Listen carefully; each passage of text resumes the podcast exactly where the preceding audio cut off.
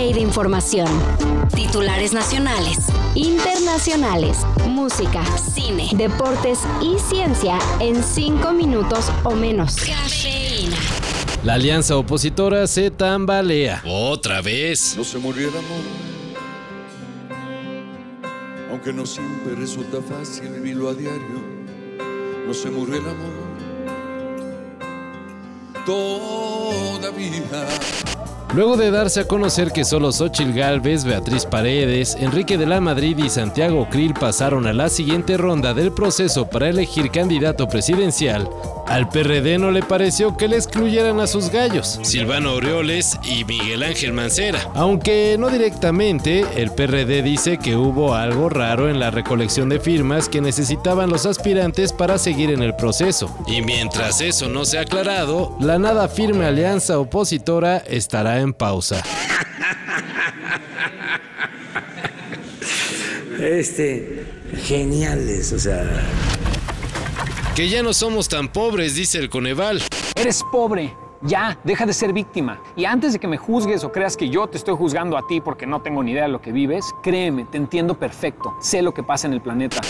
En su más reciente informe, el Consejo que evalúa las políticas de desarrollo presumió que pese a la pandemia, la inflación y las consecuencias de la guerra en Ucrania, el porcentaje nacional de personas en situación de pobreza disminuyó de 41.9% a 36.3%. Y pues suena bien, ¿no? Sin embargo, el propio Coneval pide dimensionar el dato, sobre todo porque todavía hay casi 47 millones de mexicanos que viven en situación de pobreza, es decir, con alguna carencia social, ya sea el acceso a la educación, salud, vivienda o alimentación. Y además, su ingreso mensual es menor al de la canasta básica.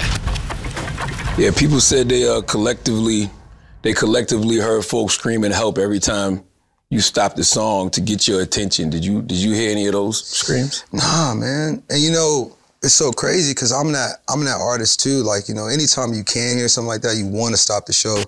En 2021, nueve personas murieron durante una avalancha humana en el festival Astroworld, organizado por Travis Scott. De hecho, el incidente se reportó mientras actuaba el rapero. Y bueno, parece que sigue sin atender el asunto de la seguridad del público. You know, people pass out, you know, people, you know, things happen at concerts.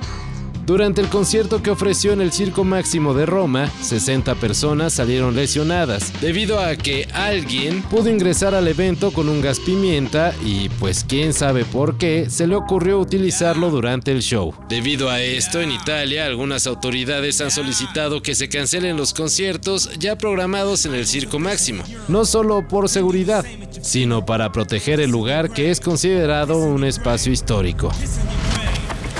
Y pues es oficial. Jimmy Lozano se queda como director técnico de la selección nacional hasta el Mundial del 2026.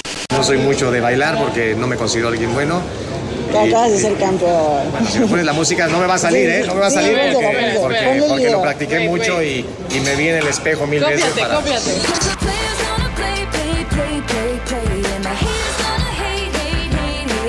Aunque el exjugador solo iba a ser interino para sacar la chamba de la Copa de Oro tras el despido de Diego Coca, la Femex Foot ayer dio a conocer su decisión de ya no buscarle por otro lado y quedarse con el estratega mexicano. Jaime Lozano solo ha dirigido dos clubes en su corta carrera como técnico, pero eso sí, llevó a la selección sub-23 a ganar el bronce en los pasados Juegos Olímpicos.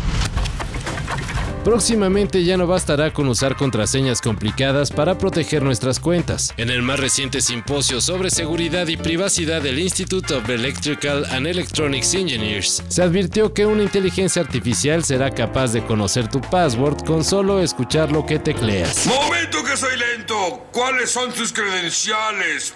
Pues, eh, Ah, no. Yo no vine a hacer prueba de lectura.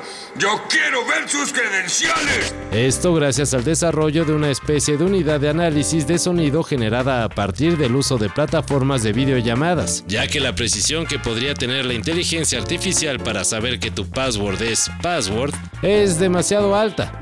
Los especialistas recomiendan comenzar a utilizar contraseñas biométricas o en su efecto, sistemas de autenticación de dos pasos.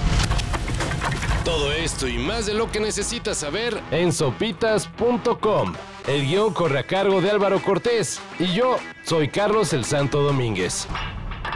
Cafeína. Un shot de noticias para despertar. Lunes a viernes por sopitas.com. Y donde sea que escuches podcasts.